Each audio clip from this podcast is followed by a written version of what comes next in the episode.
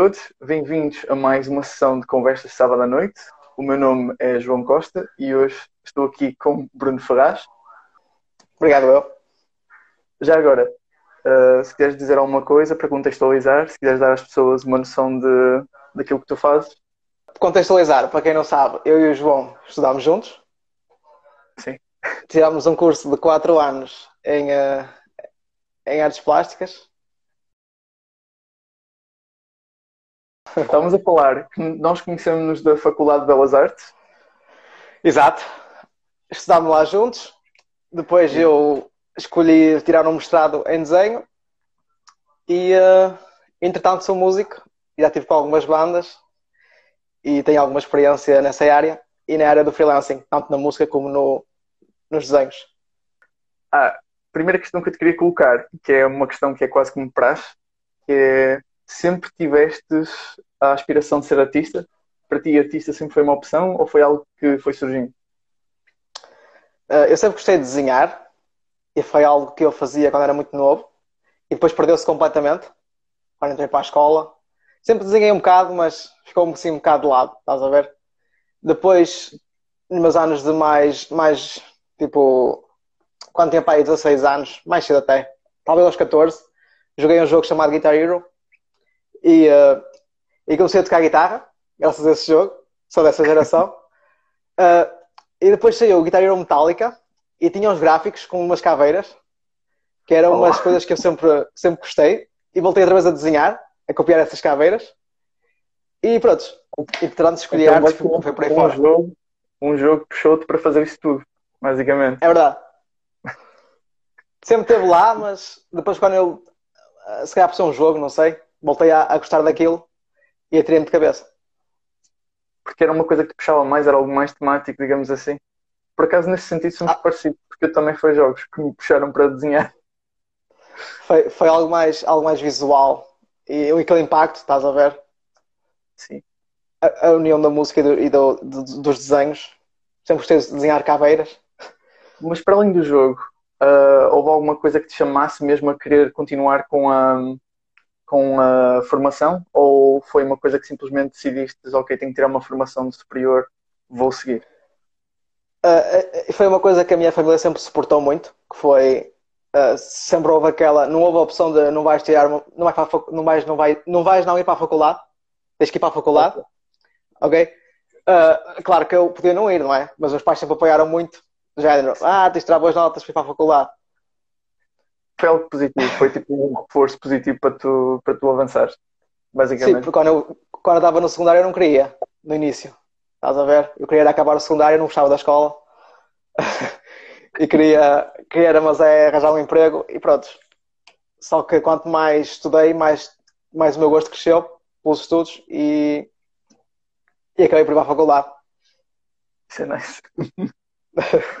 Na altura certa.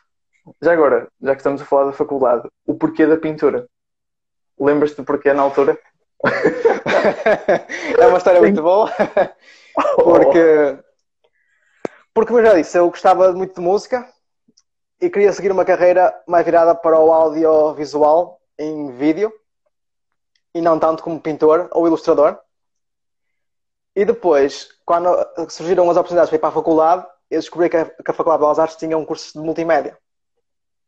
O que aconteceu foi que o curso de multimédia da Faculdade de Belas Artes era muito diferente do meu curso de multimédia da secundária, que era mais vídeo, imagem, estás a ver, Photoshop. Sim, sim. E quando lá chegámos foi, era mais arte contemporânea e conceptual. Performance, então, uh, instalação, sim. E isso não era algo que eu quisesse fazer. Então as, as outras opções eram pintura ou escultura.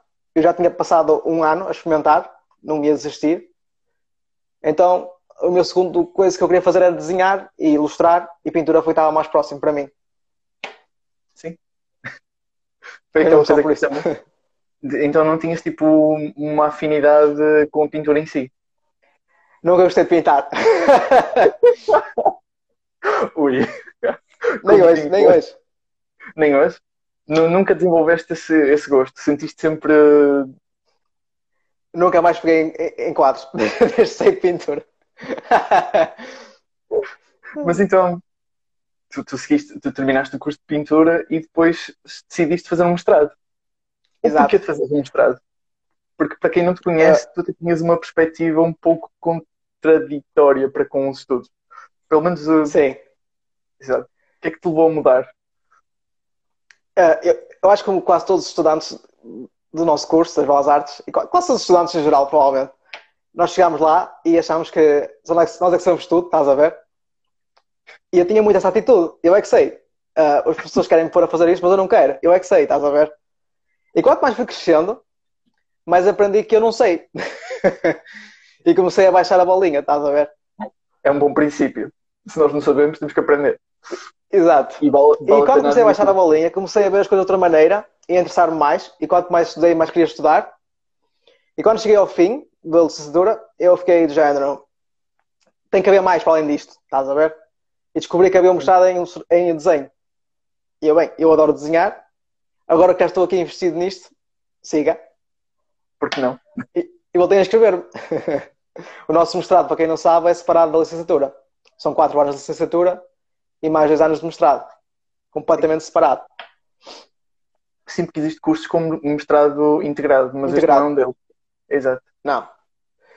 Uh, no, não, no nosso caso, temos que voltar a inscrever-nos e cartas de recomendações e médias. Ui, ok. É uma espécie de filtragem, digamos assim. É, é basicamente igual que estamos na universidade para, as, para os, os exames. Quais foram as maiores dificuldades que sentiste quando entraste para o mestrado?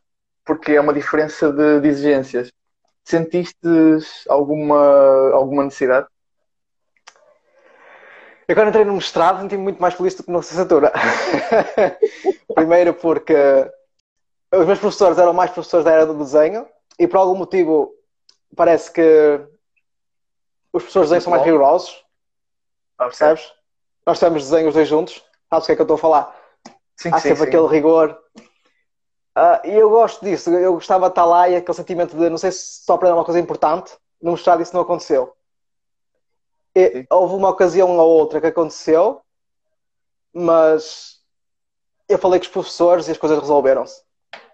Então aí já era uma, algo diferente. Já, já sentias que era algo muito mais.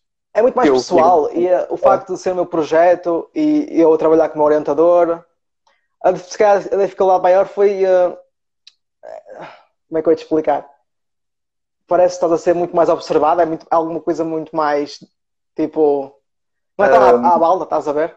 Eu sei, é algo mais, mais exigente, mais meticuloso, digamos assim. É isso que estás a procura. Exato. Exato. É tudo observado ao microscópio e à lupa. É também muito mais difícil, mas também é muito melhor, porque estás a fazer aquilo que queres e não estás a fazer só exercícios. É mais gratificante. Sim, já estás a trabalhar Exato. com um objetivo, digamos assim. Está aqui uma pergunta da Sara Dionísio que te pergunta: vais ficar somente pelo mestrado ou vais tentar seguir um doutoramento? Para já só pelo mestrado. Ainda não encontrei nenhum doutoramento que, que fosse aquilo que eu estou à procura neste momento. Mas já viste algumas opções ou simplesmente não te. Vi nas Belas não. Artes, onde estudei, mas não. Para já não, não consigo. Acho que é muito. Era isso que eu ia perguntar.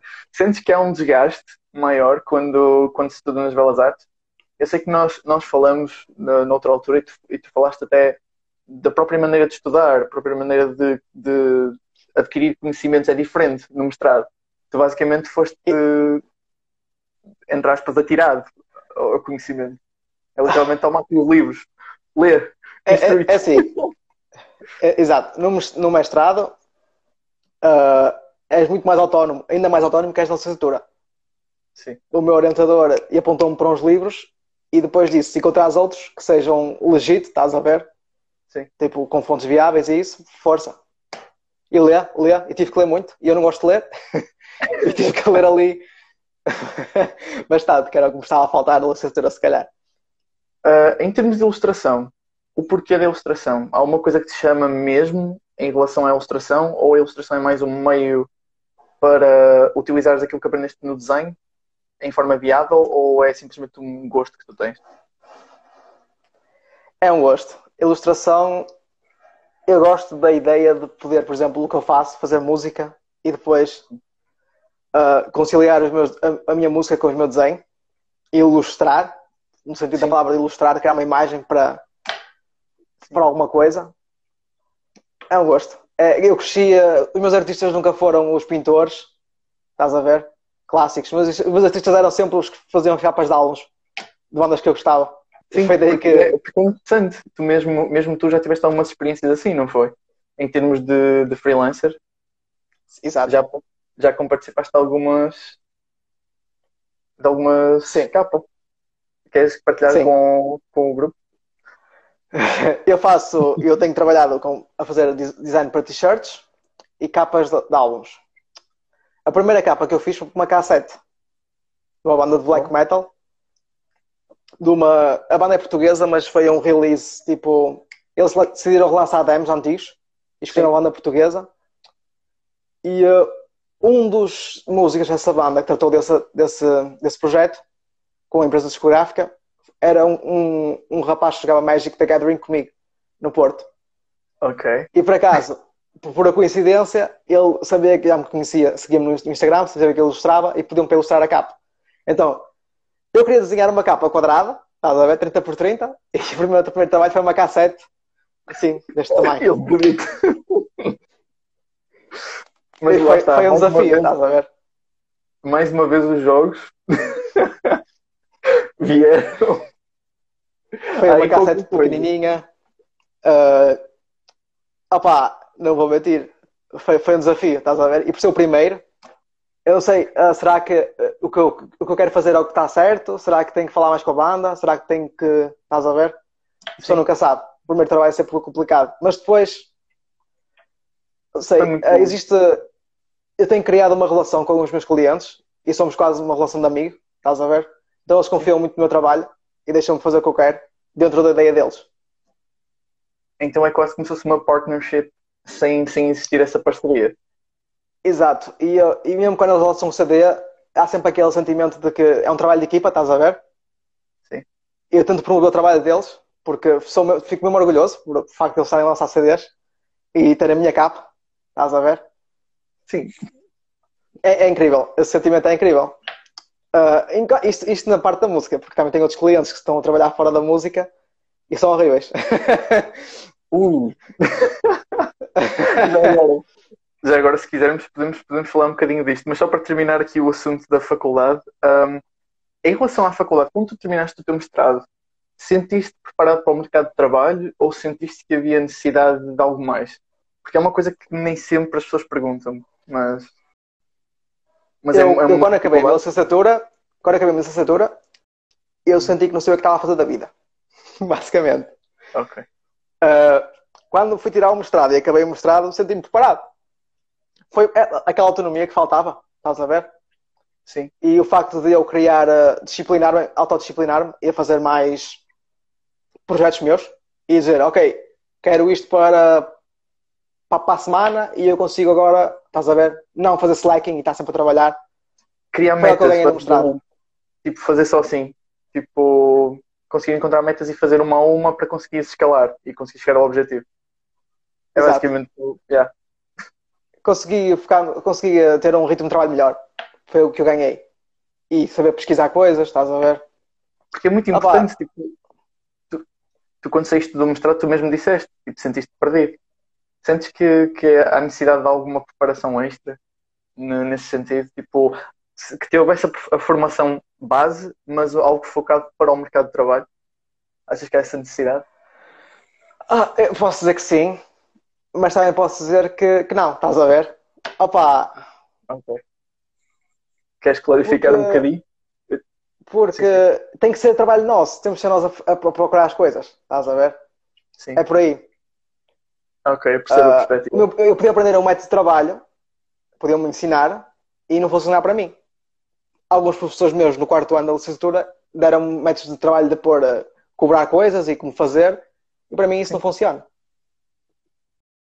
Acho que é uma coisa que nós vamos descobrindo com o tempo. E eu acho que o meu problema foi que comecei muito tarde. Porque eu tenho um problema que é, eu, uh, imagina, agora tenho que fazer um mestrado e não faço mais nada a não ser fazer um mestrado. E mesmo que faça alguma coisa, nunca evolui muito o que estou a fazer. Percebes? Porque é algo tens que tens que dar foco ao mestrado, porque senão vais andar a dispersar muito. É, yeah. Isso é um problema meu, só consigo focar numa coisa. Comecei a fazer as capas no, no segundo ano de mestrado finais de primeiro. Porque comecei a, sentir, comecei a falar com o meu orientador e comecei a perceber, ok, tenho que começar a mexer-me porque isto não vai cair no meu colo só por eu tirar um mestrado. Percebes? Sure. Nada vai mudar por eu ter uma censura um mestrado. Eu é que tenho que me atirar ao trabalho. Sim. O que o mestrado me deu foi um boost de confiança. Tipo, Basicamente, depois de fazer um mestrado, ganhas um traquejo que é muito maior do que se tivesse feito só a licenciatura, digamos assim. Se calhar não para mim tão foi, preparado. percebes? É. Para mim foi. E foi saber dizer não às pessoas e foi saber dizer, yeah, o meu trabalho vale isto. Tipo, queres, queres, não queres? Arranja outro. Tu até fizeste É parte difícil. de uma. Eh, Sim. A Força, força, força. Não, não, não, força. força. Ah, pá, é, então- é difícil porque uma pessoa precisa de trabalho, não é? Precisa de dinheiro, é uma coisa importante. Sim. Mas ao mesmo tempo é preciso saber a alguns projetos que não têm a ver connosco. Sim. Ou então projetos que simplesmente não. É, é um bocado difícil dizer esta expressão, mas tipo, que não valem o nosso tempo. Porque, assim, projetos têm que ser de X a X, custa isto. Se a pessoa não quer pagar, é difícil. Tipo, Claro, não há muita claro. margem de manobra. A menos que seja uma coisa que realmente queiras fazer, mas aí já estás a fazer um sacrifício para. porque gostas do projeto que vais fazer. Mas é uma coisa calculada. Sim. Eu ia te perguntar em relação às posições, porque tu, tu terminaste o teu mestrado, mas no teu mestrado tu foste convidado para fazer parte de uma exposição, certo? Queres-nos falar um Ah. bocadinho da experiência? As minhas exposições sempre foram ah, à moda de belas artes, que é acabas um semestre ou um ano e no final expões o teu trabalho, estás a ver? Em equipa. Com o Ok. resto da turma. Ah, é uma exposição, estás a ver? Mas eu o, meu, o meu sentimento perante essas exposições é de género. Vou festejar porque já acabei isto Sim. e não porque estou orgulhoso do meu trabalho. Mas então não gostas da sensação de, de exposição ou é mesmo o, o trabalho em si que, que fizeste durante aquele ano? Acho que é mais o. Exa- Exato, é por ser o trabalho da faculdade. Porque no quarto ano o projeto já era um bocado mais autónomo, estás a ver? Sim. E já foi mais, estou orgulhoso. Fiz parte de uma exposição no Casino de Estoril, que para mim é o meu, está no meu top 2, no meu, no meu top 3, vá, de exposições. É a número 2, Oh, porque foi uma experiência completamente diferente. Fui ao, fui a Estoril, vi o meu trabalho lá, lá exposto, estás a ver? Mas o facto de aquilo ser um concurso também de pintura tirou um bocado a pica. Eu não gosto de competições, tirou um bocado a pica da coisa, estás a ver? E ao mesmo Ah, o tempo. meu número um foi a minha exposição de mestrado, Oh, porque era o meu trabalho, fui só eu. Foi muito mais tipo ah, caseiro, digamos assim. caseiro e pessoal, estás a ver? Oh. Fui eu que fiz, a- fui eu que fiz a exposição à minha maneira, tive a ajuda do, do técnico do museu da faculdade, mas podia ter fosse fora da faculdade, a exposição, tu é que escolhes. Vi o meu trabalho lá exposto, expus do como eu quis, e depois o facto de eu estar a apresentar o meu trabalho sozinho, estás a ver? Sim.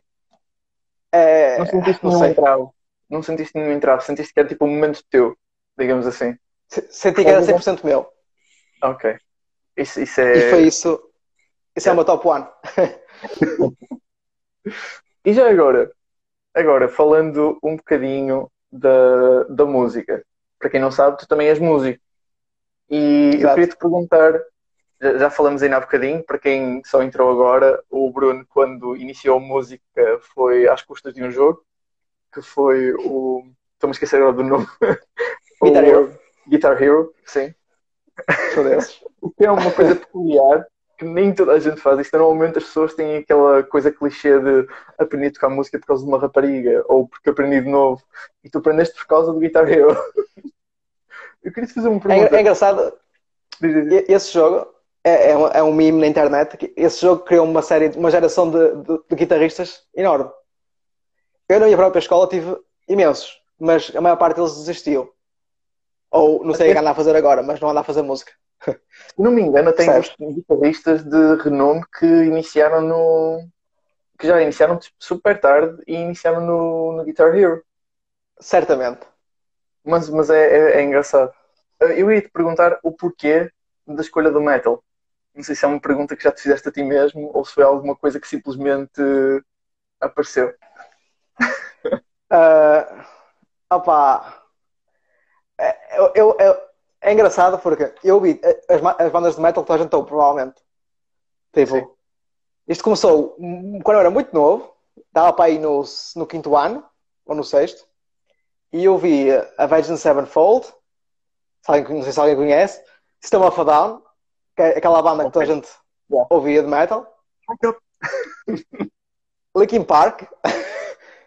Linkin Park, não é metal. Essa é básica, mas essa é básica, aquela banda que inspira de alguma forma, eu sei. E depois o que eu vi era, as pessoas que ouviam Linkin Park ou ouviam música mais pop ou ouviam música mais pesada. É, é uma coisa que eu reparei. Não sei se é uma cena. É tipo, ou era mais emo ou era mais, mais tipo hardcore. Era uma coisa yeah. assim, uma mistura assim um bocadinho mellow. Era.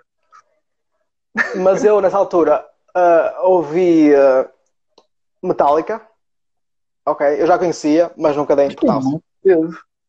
Muito cedo Estás mesmo a ver? Yeah. E eu vi aquele álbum que ninguém gosta, que é o Santanger, que parece que a bateria é um balde de lixo a bater. E eu curti tanto aquele álbum, e eu, ei, isto está a bater bem forte, estás a ver? Tipo, é isto que eu quero ouvir.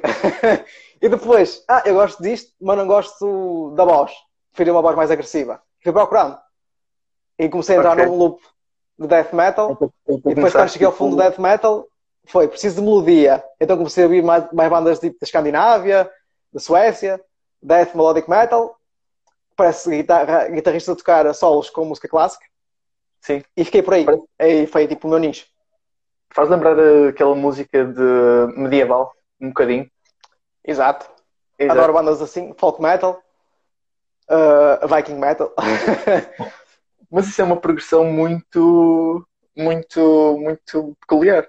Tu basicamente foste do mais pesado ao mais melódico e em relação à música, tu tens alguma preferência ou, ou tu ouves um bocadinho de tudo? Ou és mesmo tipo só metal, metal, metal? Uh, eu consigo ouvir tudo, estás a ver? Quando estou a trabalhar, a fazer ilustrações, uh, ouço desde super agressivo, brutal death metal, whatever, uh, e até também posso ouvir tipo aquelas músicas de instrumentais com saxofones Sim. Parece aquelas músicas que estamos no Natal, uh, nos centros comerciais. Opa. Estás a falar daquelas comerciais tipo uh, café? Aquelas que eles tipo, tu, tu, tu, tipo muito soft a tipo melodia. Tipo jazz. Mas jazz. Aquele, sim, aquele sim. jazz da Starbucks. Soft, ok, ok. é um equilíbrio yeah, mais é por aí. Ok. Está aqui alguém a dizer Enciferum no chat? Exato, Enciferum. Gosto muito de Enciferum. Oh, não é? A minha banda tem boas inspirações em Enciferum. Já agora, não sei se conheces, mas Marco Moura já foi um dos nossos convidados e a música de jazz. Por isso, já ficas apresentado. o Bruno Ferraz, guitarrista e músico de. É, no fundo, é a tua música já agora. É um segue até bastante nice. A tua música, qual é o estilo que tu defines a tua música? Pessoal. A, a, a minha música é, é, metal metal. Não, a minha música é que me apetece tocar no momento. eu uh, eu uh, sento-me com a guitarra, faço uma melodia e depois, consoante o projeto que eu quero fazer, ou faço uma coisa super agressiva, ou faço uma coisa mais instrumental. Normalmente quero mais agressivo para a minha banda, estás a ver? A género. Yeah, posso pôr aqui vozes, posso pôr aqui sinfonias, posso pôr aqui solos. No meu projeto, eu não quis uma coisa super agressiva, mas também não quis uma coisa muito pop.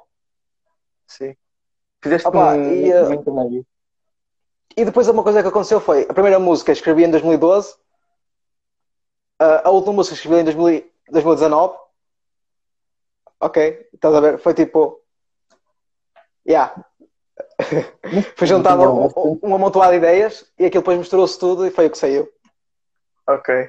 Mas então tu tipo sentiste uma progressão ao longo desses anos todos ou simplesmente foi tipo, ok, tenho um projeto de 2012, estou em 2019, tenho tempo, vou pegar nisto e vou fazer isto? Tipo... Foi, eu, eu quando entrei na universidade já tinha este projeto que queria fazer, que era um, um álbum instrumental, um, um EP, não era um álbum, é um EP. Uh, ah, só depois fui adiando, estás a ver? Já tinha algumas músicas e estava sempre, ah, não sei se está bom, não vou, vou, vou guardá-las e vou trabalhar nelas depois. E depois chega um ponto, estás a ver, que é tipo, já vai quase 10 anos, eu ainda estou a arranjar as músicas, está na hora de fazer músicas novas, porque depois fico com aquelas e não consigo avançar. Já agora aqui, Sim, sim. Força. Não, Força, não, força, força. Não, era aqui uma pergunta do público. eh, que era Diz. basicamente dizer quais os temas eh, são segundo. Eh, quais são os, os temas das músicas que tu crias? Se tens alguma temática na, na tua música ou é algo que tu fazes sem, sem essa. O meu EP, de- estou a falar dele, que, que é o que eu tenho posto, já cá fora à venda. Ah, começou com uma ilustração. Aliás, começou com uma, com uma ilustração que era de uns campos de trigo, estás a ver? Eu tenho um artista que me influenciou muito nisso, vamos falar sobre ele se calhar.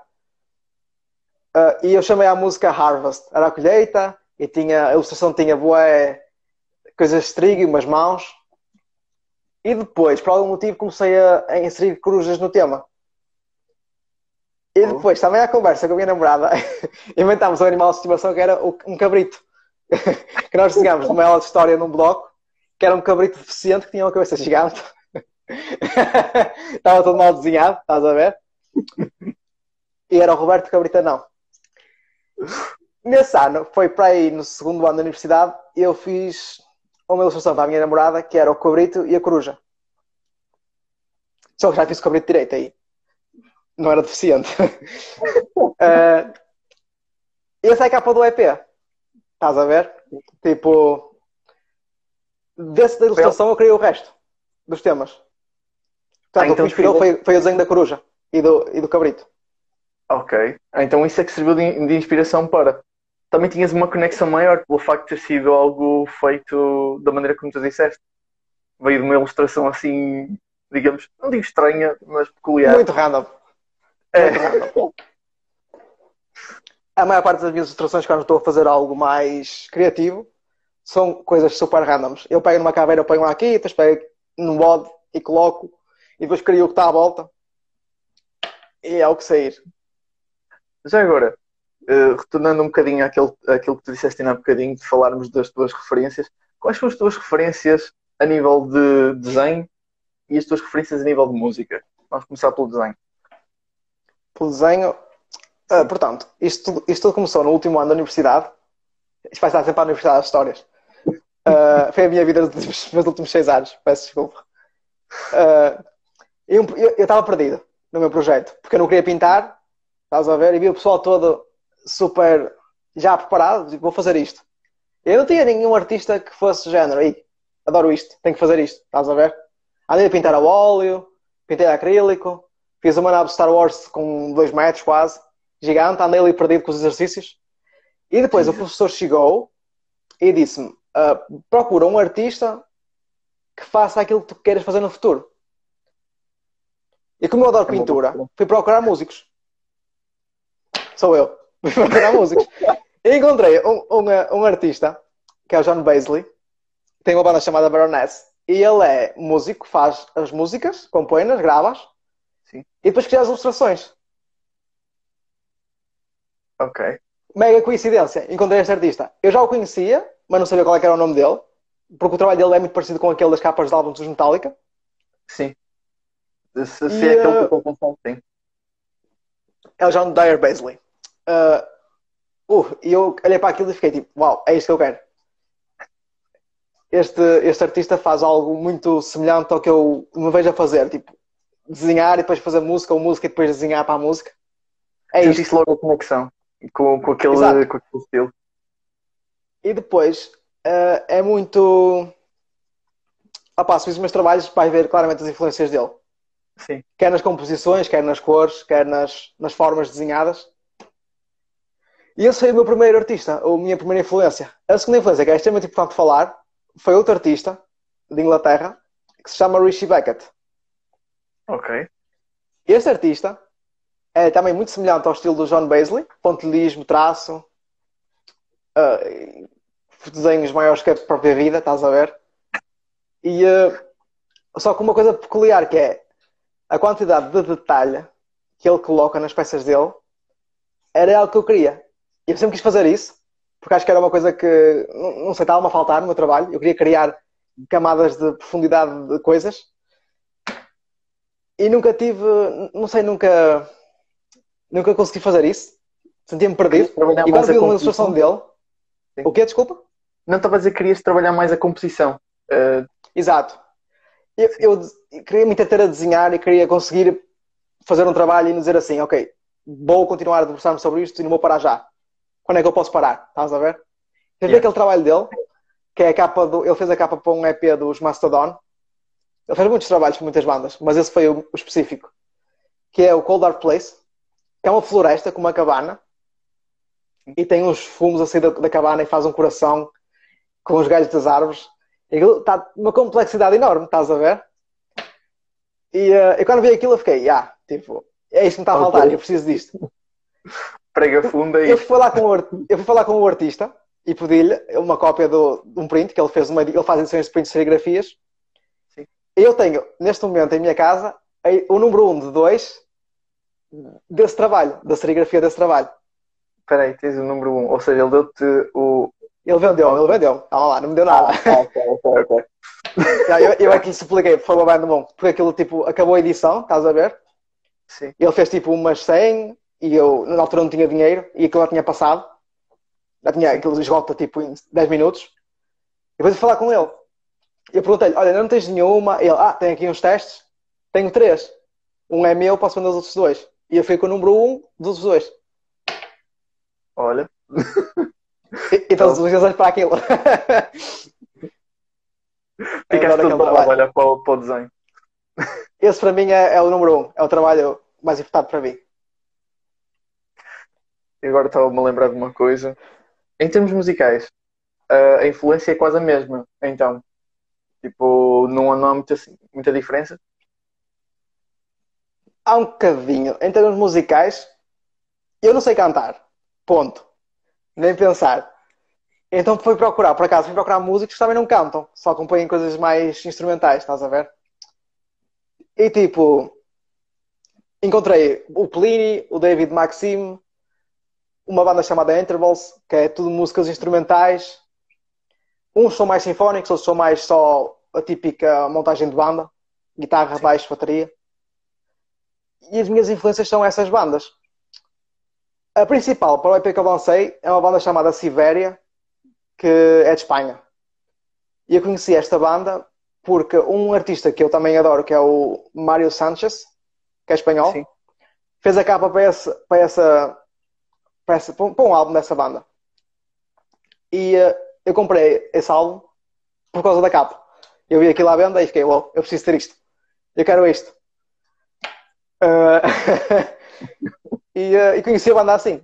Eu vou dizer os álbuns que eu tenho aqui em casa, tenho uma prateleira cheia deles, eu às vezes compro só por causa das capas e depois ouço a música. Ok. Então tu compras mesmo só por causa da arte. Bem, já é um bom incentivo. eu, eu, não vou mentir, compro também porque gosto da banda, não é? É uma banda que eu gosto, vou comprar o CD. Mas as bandas que eu não costumo conhecer e compro assim só por coisa, não é porque, não é porque as pessoas me dizem, olha, ouviste. Não, é porque eu vejo eu vejo as capas e, e compro. Porque agora uma pessoa diz para ouvir uma coisa, eu provavelmente não vou ouvir e vou-me fartar muito rapidamente. Mas, mas sentes-te relutante a só porque a pessoa sugeriu ou simplesmente. Ah, não sei. é um problema meu, se calhar. As pessoas dizem, ei, vai ouvir isto e eu, ah, ok. Ouço. Não fui eu que fui procurar, estás a ver? E Sou muito seletivo naquilo que quero. Não vou é. mentir. É. Há coisas que me mandam ouvir que eu fico, uou, estou apaixonado agora por isto mas há muita coisa que mandam e eu fico depois, nem sequer eles às vezes, desculpem. Só uma vez mandaste alguma coisa, peço desculpa. Tu, tu fazes música há bastante tempo e eu, eu queria te fazer esta pergunta porque até na altura não te cheguei a fazer, que é sentes necessidade de, de aprender mais dentro da música? Porque é uma daquelas coisas. E já pensaste sempre a aprender alguma formação? Algo, algo mais, mais enraizado? Ou a tua formação eu comecei, a, eu comecei a tocar guitarra sozinho, aprendi a tocar sozinho, uh, ensinei-me a mim próprio, não tinha internet sequer. Comprei, juntei dinheiro que tinha de prender anos e, passado uns anos, comprei uma guitarra acústica. E passado, tipo, uns meses, descobri como é que aquilo se afinava e aquilo tinha um afinador daqueles de soprar. E eu Sim. não fazia a mínima ideia. Aquilo parecia uma harmónica, estás a ver? E depois descobri como é que aquilo se afinava e eu, ah, espera lá. E depois foi brincar com, foi brincar com as poses, até sair coisas que soassem bem, ou parecidas com as músicas. Eu depois comprei um livro que tinha uns acordes, e foi aí que eu aprendi os acordes, Dó, Ré, Mi, Fá, Sol, Lá, Si, depois aos sustenidos. Uma coisa engraçada foi que eu tive música, toda a gente tem música na escola, e eu era um burro, a música, tipo zero à esquerda, né? zero, 100% zero. E depois quando eu aprendi por mim próprio, foi género, olha, eu afinal, eu afinal sou bom nisto. Desde não seja flauta, está-se bem. E aprendi a flauta sozinho outra vez. Este dedo estava sempre... ah, esquece. A flauta nunca deu para mim. ler aquelas pautas da flauta, tipo clave de sol. E depois é dizer, aquilo era uma clave de sol, e eu sabia o nome e sabia o que é que ele fazia. Eu não queria saber. Basicamente era isso. Eu não queria saber.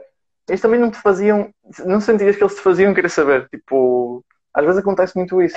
É, é tipo educação física, está lá. Tipo, é, é um bocado. Yeah, olha, pega na falta e toca. Tipo, faz qualquer coisa.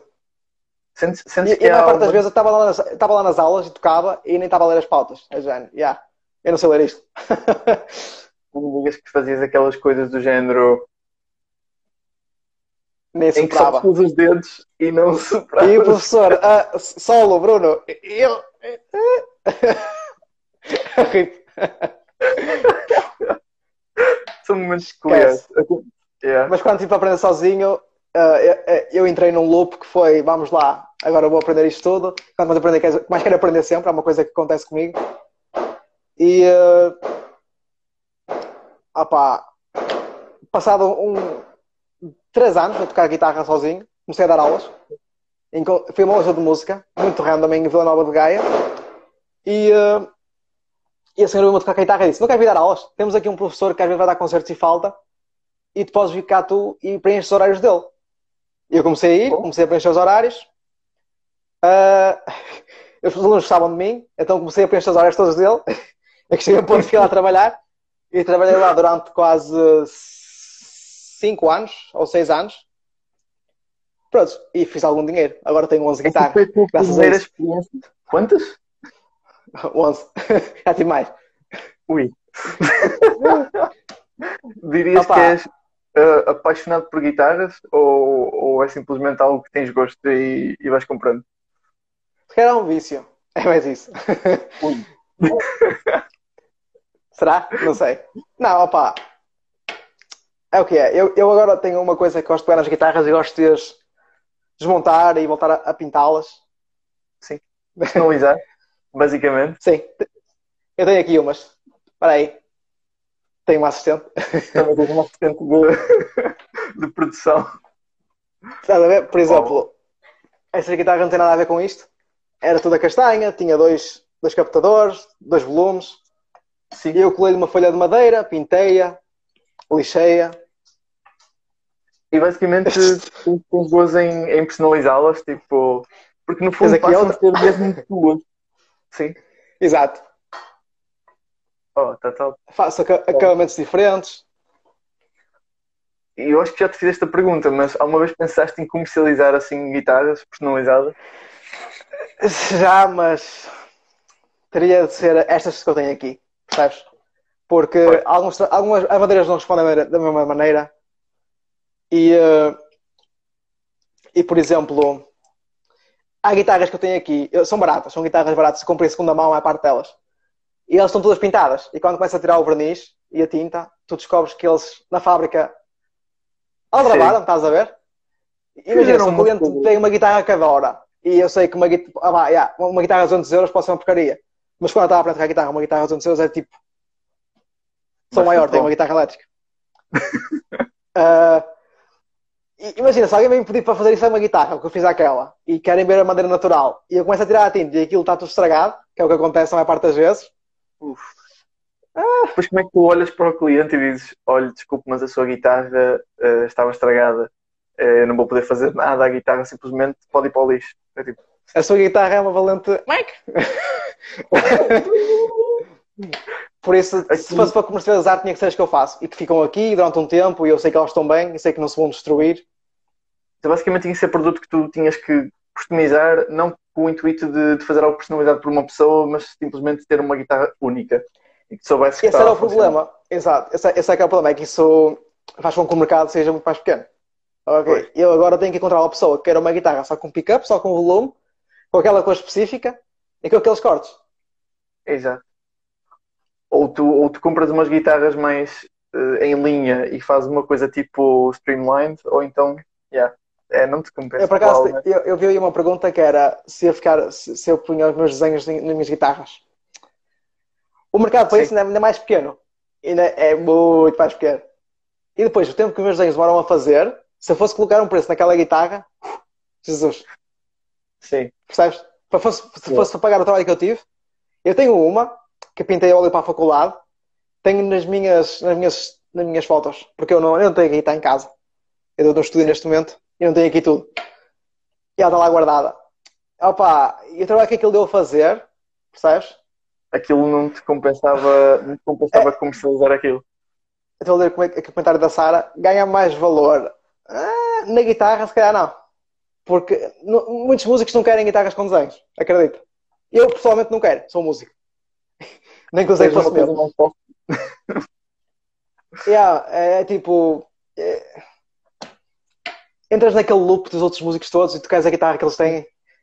Percebes? Não vou dizer que não haja, mas é muito mais. mais é muito mais. É um nicho muito mais fechado, digamos assim. De pessoas Exato. que realmente. Sim. É, é até, porque, até porque muitas vezes customizar pode ser o risco, como tu disseste. De repente levantas aquilo e. Ups. E agora? Lá vai a guitarra, vai para o lixo. Agora, em questão de, em questão de freelancer, tu estás a falar agora, tu tiveste bastante experiências, foi o teu primeiro trabalho em freelancer, basicamente, dentro das áreas que tu querias seguir, uh, o trabalho que fizeste como professor de música, mas quais são os outros exemplos de trabalhos freelancers que tu tiveste? E quais foram as tuas maiores dificuldades e, e maiores, uh, digamos que, momentos mais agradáveis que tu tiveste também? Tipo um misto. Ah, se vamos falar, falar de freelancing, os primeiros trabalhos que eu fiz, estava para aí no décimo ano, no nono, aqueles retratos que se fazem para as pessoas. Tipo, quero um retrato do Diego, do jogador de futebol, do Deco, quero um retrato do Deco. Foi uma coisa que me pediram, na altura. Vê lá, o Deco. Uh, e eu ganhava algum dinheiro, tipo, que é 20 euros pelo retrato, estás a ver? Eram trabalhos assim, super pequenos. Mas isso a gente faz. Eu não considero isso como trabalho de freelancing. Ok. Pronto. Mas, mas... Os meus trabalhos a sério começaram, começaram há pouco tempo. Essa coisa das aulas de música foi um deles. Uh... Se calhar a primeira ilustração foi a capa. Acho que foi aquela capa que eu fiz para a cassete. Sim. E aí foi de género. O rapaz não disse nada. Foi tipo, mano, paz. Eu gostava que tivesse uma espada e uma mão na capa. E eu fiz ah, uma espada e uma mão na capa. O gajo foi tudo imaginar. Uh, depois trabalhei com outras bandas, tipo The Small Hours, por exemplo, que é uma banda uhum. que, que, que formei uma amizade. Adoro-os. Adoro a música deles. Acho que estão a fazer uma coisa muito interessante.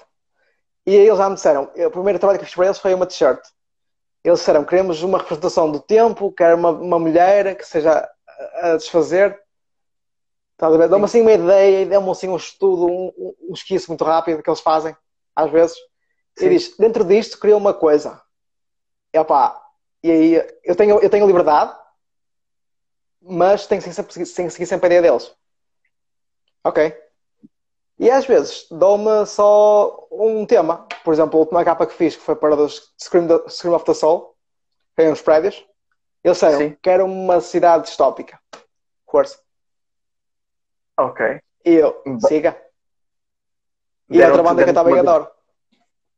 Deram-te uma diretriz top. Deram-te liberdade ainda para mais. O, que eu acho que estes clientes que eu trabalho agora, das bandas, a diferença dos outros todos que eu trabalhei foi normalmente eu faço um trabalho, obrigado, boa tarde, e acabou. Nunca mais vejo a pessoa na vida. Fim. Sim. Uh, quando faço para bandas, eu continuo a falar com eles, a mandar mensagens, eles mandam às vezes músicas, tipo, DMs, olha, o que é que achas disto? E não sei o quê, porque eu também sou músico. Sim. Percebes? Existe muito mais trabalho de equipa e mais apoio.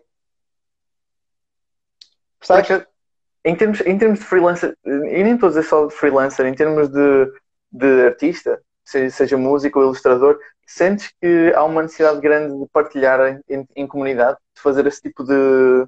de 100%. Sim. 100%. Achas que é uma mais-valia? o trabalho que eu fiz com os da, os da Small Hours foi o que me deu o um emprego para a outra banda a seguir. Eles viram e pediram. por exemplo. Sim. E, e... em termos de seguidores no Instagram, igual. Para, para o meu próprio Sim. trabalho. Houveram pessoas que viram a ilustração deles, vieram ver as minhas ilustrações, depois viram a minha música e disseram: Fiz, quero, vou-te comprar um CD, ou um EP, ou uma música. Então é uma espécie Opa. de dar e receber, mas sempre com aquele ciclo tipo de comunidade. Vive disso, estás a ver? Sim, isso é um conceito interessante. É muito por aí. Sim. Neste ramo, nos outros não sei. no meu eu ramo te... de ilustração para capas.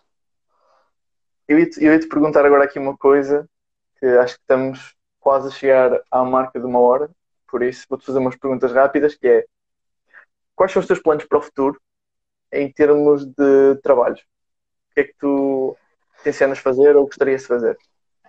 Eu quero fazer um álbum ilustrado. Foi algo que comecei a trabalhar no final do ano passado, só que cheguei a um ponto que fiquei extremamente cansado. Eram sessões muito, muito cheias, com muita coisa, e eu queria fazer algo que tivesse a ver com monstros gigantes, em perspectiva com coisas pequenas. Estás a ver? Tipo, imagina um leão que faz parte da paisagem e é gigante em comparação com os pássaros. Foi o primeiro trabalho que eu fiz, foi daí que veio a ideia. Tem umas fins. Ok. Uh, é, a ideia que eu, eu chamei-lhe Sleeping Giants, mas que vou mudar o nome. Depois desenhei o Cthulhu, a criatura mitológica, uh, em contraste com o farol, no meio de uma tempestade. Sim. O último desenho que eu fiz foi de umas árvores inspiradas pelo Tolkien, pelos Ents e os Tree Folks, de Magic também. E foi em comparação entre as árvores a ver uh, um lobo. Esta foi a última ilustração. E uh, eu comecei a sentir que já não pode ser só coisas grandes em comparação com coisas pequenas, tem que começar a inserir uma, uma mensagem aqui para o meio. Então já fiz com que as árvores, como são seres que duram muitos mais anos, e imaginei como se fossem tipo pássaros migratórios, já, ok, agora aqui estamos a chegar ao inverno, vamos migrar para outra floresta. E okay. eles estão a caminhar, e existe a ideia de passagem de tempo, e tens os lobos, que tens os lobos bebés, e tens a mãe a cheirar um, um, uma caveira do outro lobo, Sim. e as árvores estão a olhar para ele, e estão algumas assim a virar-se, já, olha, o que é que está a acontecer ali? Sim. É basicamente a ideia de, de ciclo, ciclo de vida, basicamente. Exato. Esse é foi o último trabalho que eu fiz. E eu quero que vá por aí o projeto. Sim. Só que agora estou em pausa. E em termos musicais? Há alguma coisa que tu queiras fazer? Vou lançar. Eu vou lançar mais um single para o mês que vem. Uh, e vai ser, uh, a partida vai ser singles. Só single. Vou lançar, vou lançar um, uh, isso, eu, sozinho. Sim. Com a minha banda vamos lançar um EP, que estamos a gravar há, há imenso tempo, e um álbum, eventualmente. Já temos tudo escrito. Estamos agora, em processo de gravação. Para quem não sabe, quem quiser seguir uh, na banda, uh, podes dizer o nome, partilhar aqui com, com as pessoas da, da stream. A minha banda chama-se Hackseed. Hackseed. Uh, e... ainda está. Foi uma banda que já esteve mais. Eu, eu entrei depois da banda ter, ter, sido formada e foi quase o género. Entrei na banda e, uh, e entramos em pausa para ir para o estúdio compor e gravar. Só que a vida meteu-se pelo caminho, são todos mais velhos que eu, alguns arranjaram emprego, o emprego deles já é para fora Sim. E, uh, e a coisa lá parou. Mas agora estamos a voltar outra vez. Já agora, queria-te fazer esta, esta questão. Uh, quais são os artistas e quais são os teus colegas que tu recomendas, seja trabalho, seja música, que tu recomendas as pessoas verem? O Jackie Filipe uh, é um colega que esteve comigo no mestrado. Ele desenha banda desenhada. Eu acho que o trabalho é incrível. Acho que as pessoas deviam de ver. I agree. É muito incrível. Ou outro colega que eu tenho, uh, o Daniel, que já esteve aqui a apresentar, que faz Daniel ilustração. Exato. Foi o nosso primeiro convidado, já agora. É outro que é incrível. uh, opá, tem tantos. Quase toda a gente que andou comigo na universidade. A Paula Neves, esteve aí no, no meio da, da conversa, a Sara Dionísio também já foi quem foi aí. A Ana Henriques, outra colega minha. Que também já cá incrível. E, exatamente. Em termos de colegas músicos, os da Small Hours, com quem, com quem eu tenho trabalhado como ilustrador, e uh, os Scream of the Soul. São Nice. duas bandas incríveis portuguesas. Olha. Por acaso, por acaso é uma que coisa. importante. Exato. É importante partilhar, pelo menos dar a conhecer os, os bons exemplos que nós temos de música. É uma, uma coisa que eu queria perguntar é: sentes que a tua área é valorizada? Tipo, uma... Ou sentes alguma desvalorização por parte do, do, do público em geral? É assim, ah, depende das pessoas. o público em geral, olha, os músicos valorizam com quem eu trabalho. Pagam-me bem, não tenho que me queixar, percebes? Sim. Acham que o meu trabalho é importante. Conheço pessoas que acham que a arte devia ser grátis. Também conheço pessoas assim. Não sei, não sei, não sei onde é que eles vivem, estás a ver? Não percebo. Ah, opá, quem, eh, quem gosta de arte valoriza, estás a ver? Mas Sim. quem não gosta é de género. E ah, isso é tipo. É lixo. Há dos dois, há dos dois. É, é se calhar há um bocadinho mais quem não valoriza, mas ultimamente tenho estado num grupo, num nicho de pessoas que valorizam. Portanto, eu não posso falar muito disto. Para mim, valoriza. Percebes? Yeah. A minha, os meus últimos anos foi na faculdade e foi só isso. Então, pequenina à parte, só para nós fazermos um apanhado geral. Em termos de arte em Portugal, achas que a música e o desenho ah, estão num bom lugar ou estão a ser valorizados? Ou achas que há algo que se possa fazer para melhorar isso? Acho que há algo que se pode fazer para melhorar isso. Se eu soubesse o que era, estava rico neste momento. Eu, eu ia perguntar qual era a sugestão. Era, era bom, não era? não, eu, não- eu não sei. Opa, o que eu tenho muito é, são pessoas que me dizem às vezes, Ei, adoro o teu trabalho, mas não conseguem disponibilizar dinheiro para ter o meu trabalho. Percebes? Yeah. É um facto. Eu posso fazer música, mas se ninguém comprar a minha música, eu fico desmotivado. Percebes? Sim, pois. É de género, "Ah, será que estou a fazer alguma coisa mal? É que, é que às vezes é, é só uma questão mesmo de marketing. É, às vezes é mais complicado. Por exemplo, está aqui uma questão ah, do Marco Moura. Ah, como freelancer, ah, quais são as dificuldades que sentes? Achas que Porto e Portugal, como local para desenvolver as atividades artísticas, é um bom local para desenvolver? Hoje em dia, acho que a maior parte do trabalho faz pela internet. Ok. Falo de mim. Sim. Portanto, não importa. Estive a ouvir um podcast do Richie Beckett em que ele diz o mesmo. Ele está ele tá a morar, está a morar no meio do campo e ele disse que morou durante muitos anos na cidade porque pensou que tipo, para o trabalho que estava a desenvolver tinha que ser na cidade. Mas depois descobriu que, yeah, posso morar onde eu quiser. Não Sim. interessa. Hoje em dia, percebes? Eu antes frequentava museus e galerias, mas isso foi-se desaparecendo, porque também a área que, eu- a área que eu procuro não, não expõe. Não quando expõe. expõe, quando expõe é tipo. Não é cenas serral. muito específicas. É tipo Ah, ah. exposições só de ilustração ou só de. Exato. Não vou dizer que não existem. Existe, existe a, a, a galeria, por exemplo, que expõe muita Uhum. ilustração. Ah, a senhora Presidenta, que é um ateliê, mas também podes lá ver trabalhos à beira da, da Universidade de Belas Artes. Ok. Na música, eu vejo tanta gente a queixar-se por preço de um concerto que até dói. Esta é a Oi. minha opinião. Ah, primeiro, as pessoas não querem pagar pelo concerto. Ah, pá, se as pessoas não pagam por concertos, se as pessoas não pagam por concertos, não podem haver concertos.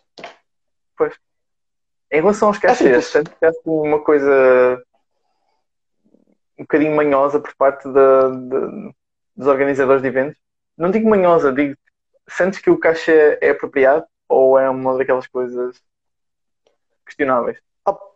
Pá, não sei. Não sei. Eu, eu não posso dizer que sim, porque quero mais dinheiro.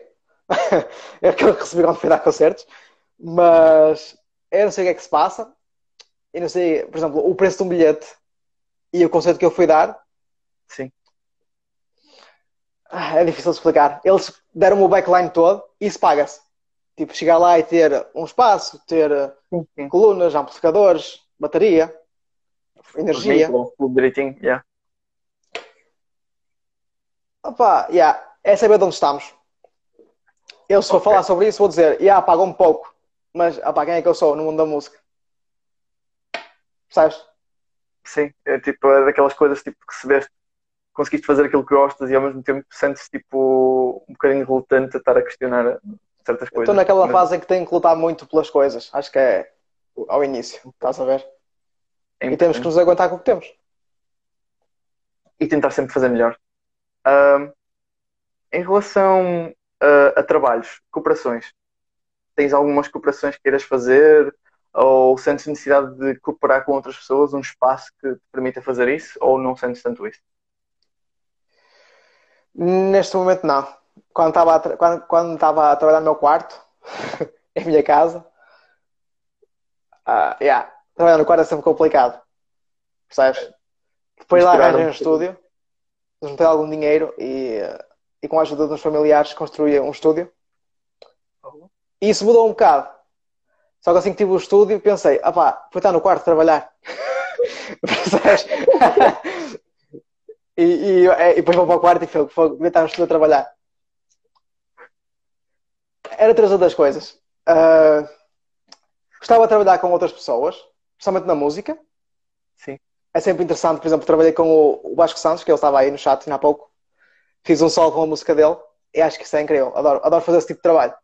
Ele, ele arranjou uma música, percebes? E depois deu-me uma parte para dizer assim, olha, por favor, quero, quero que aqui o teu solo. Consegues fazer isso? E eu, top, siga. Isso Isso, é já vai isso já vai cair um bocadinho nesta questão aqui, feita por uma das pessoas que está aqui a ver, que diz experiências mais marcantes que tiveste.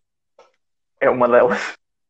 Eu posso dizer-te que todos os trabalhos que eu fiz são uma experiência incrível, porque pensar que há pessoas que querem pagar para trabalhar comigo, querem um trabalho meu, é sempre uma dádiva, estás a ver?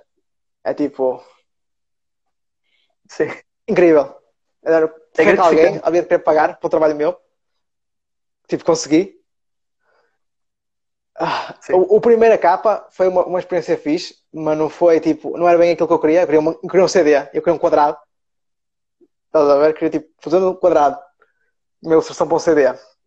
Ah, portanto, quando fiz para o single dos The Small Hours, do Rising from the Grave, que foi o meu segundo trabalho com eles, Sim. que eles fizeram, eu fiz a t-shirt e depois eles pediram para fazer a capa do, do, do coisa um ano depois, a capa do single. E foi uma experiência incrível. E gostei muito do trabalho Aí é final. Mas a melhor experiência é quando eles, me quando eles costumam dar-me o trabalho. Sim. E eh, é incrível. Tipo, quando recebes aquilo na mão. Aliás, estou-me agora a lembrar, está-me a escapar um trabalho. Tanto, eu peço desculpa. Ah, uma rapariga Uhum. da Polónia.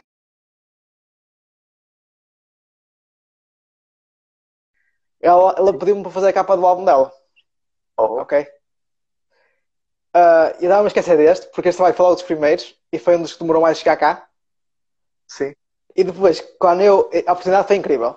Tipo, foi, foi demais. Mas quando chegou cá, o trabalho, e eu pude finalmente tipo, ter essa na mão, e eu, uau! Uau!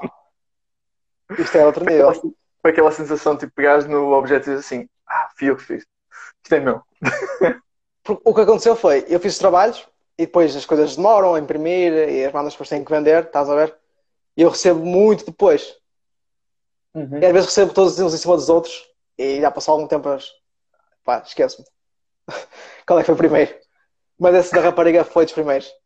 E foi incrível. Ainda te lembras Ah, pá, do outro- tema? Ah, era sobre, ela, ela adora vulcões e ela queria que eu criasse algo que fosse ilustração minha, mas não o tipo de desenho que eu costumo fazer, com muitas coisas. Ela queria algo mais aguarelas, percebes? E geométrico.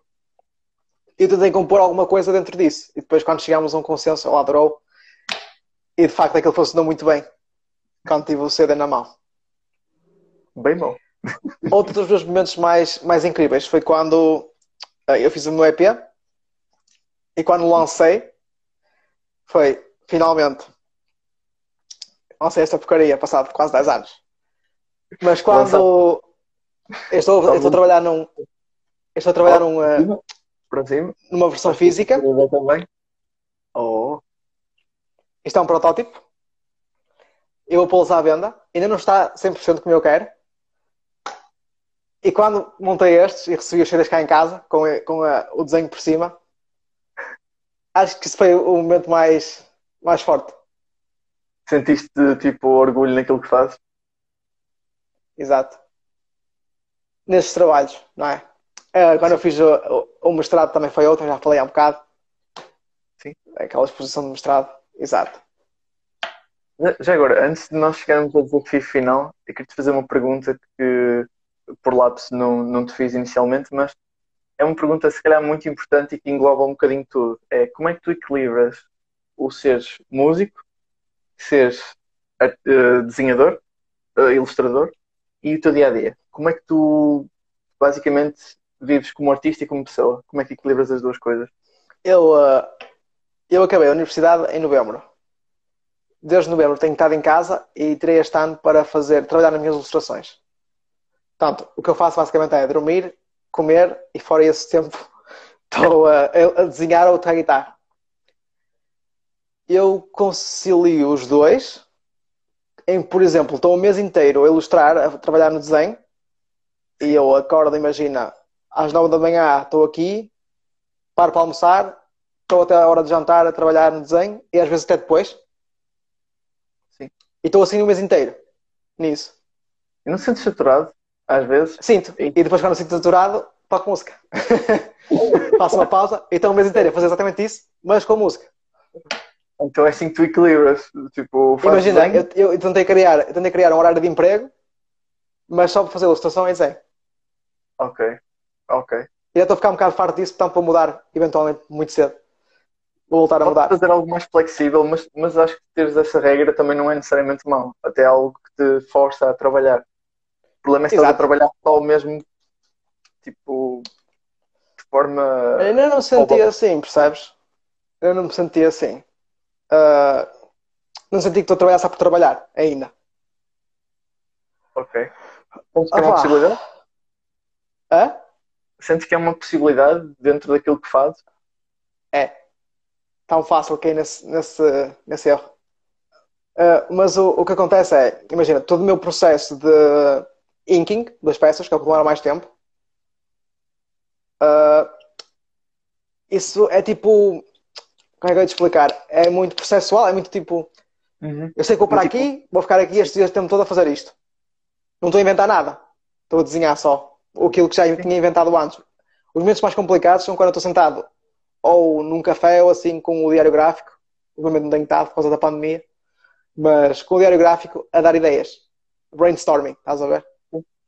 É tipo, estou a ver imensas vezes ao longo desta emissão.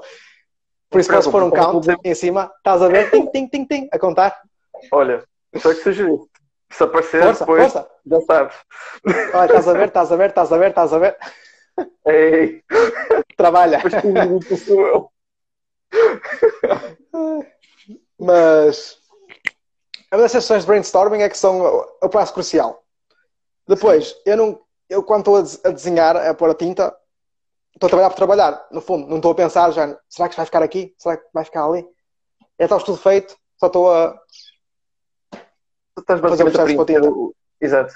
A preencher é muito automático. Ou ouço música e estou a pôr a tinta, e às vezes até filme para o Instagram, ou então ouço um podcast de outros artistas. Ou este, por exemplo. Já cheguei a ouvir. Uma boa sugestão. Enquanto trabalho. Plug. Shameless plug. Já Exato. agora, se quiseres fazer também um plug às, às, tuas, às tuas cenas, já fizeste um plug ao IP, mas fazendo resumidamente para toda a gente, uh, tens um YouTube que é. Tem um, canal, tem um canal do YouTube, é verdade. Exato. Tem um canal do YouTube que surgiu no final do meu secundário. Claro, tinha muito interesse por fazer vídeos. E, uh... e depois disso, com a universidade, foi muito trabalho e eu acabei por deixar aquilo morrer. E estava a subir bastante. Cheguei a ter a vida com 5 mil visualizações, que para oh. mim é oh. tipo um mundo. Consegui chegar a pôr anúncios no canal, o que foi tipo. Eu, ok, oh. agora sou youtuber, tenho anúncios. Isso eventualmente perdeu-se por causa dos novos decretos de lei lá daquilo. E Morreu diretrizes completamente. em, em que força tipo ter mais subscribers para conseguires ter o mesmo. Exato. Eu agora voltei ah, a pôr coisas no YouTube quando fiz o EP, mas está um bocado morto aquilo. Está um bocado. Está um tens, bocado tens morto. de, tens de revitalizar, tens de voltar a fazer mais. Está aqui um desafio da Sara. Diniz toca um bocadinho para nós. É, é um bocado difícil porque eu estou com os fones, não vai dar muito jeito. Pois, provavelmente não dá. Mas fazemos assim. Se quiseres, podes tocar um bocadinho para nós e depois fica na versão do, do YouTube. Se quiseres gravar uma coisa à parte. Uma coisa pequenina. Ah, ok. Perfeito. Ok? Aceitas o desafio? Já ia buscar a guitarra. Já ia buscar a guitarra. Oh, não, não, não, não. Força, força. Vamos ter um momento de música para aqueles que, que ficaram connosco até agora.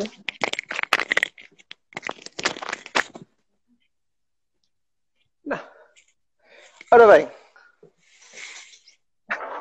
Tentar um botão nada abaixo.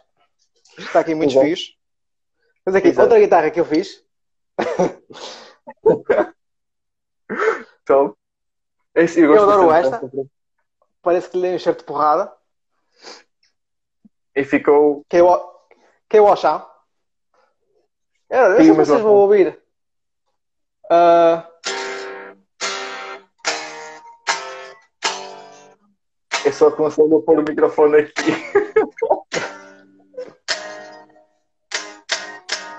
ah pá, não sei o que tocar, portanto.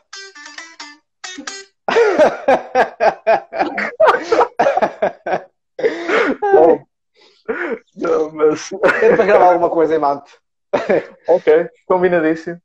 Bem, Ok. agora fica o último desafio, que é para nós fecharmos aqui a nossa sessão.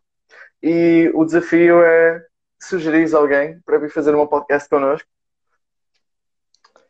Ah, quem eu quero sugerir, e foi um artista que eu tentei ter cuidado para não dizer ao bocado, para não ficar repetitivo. Sim.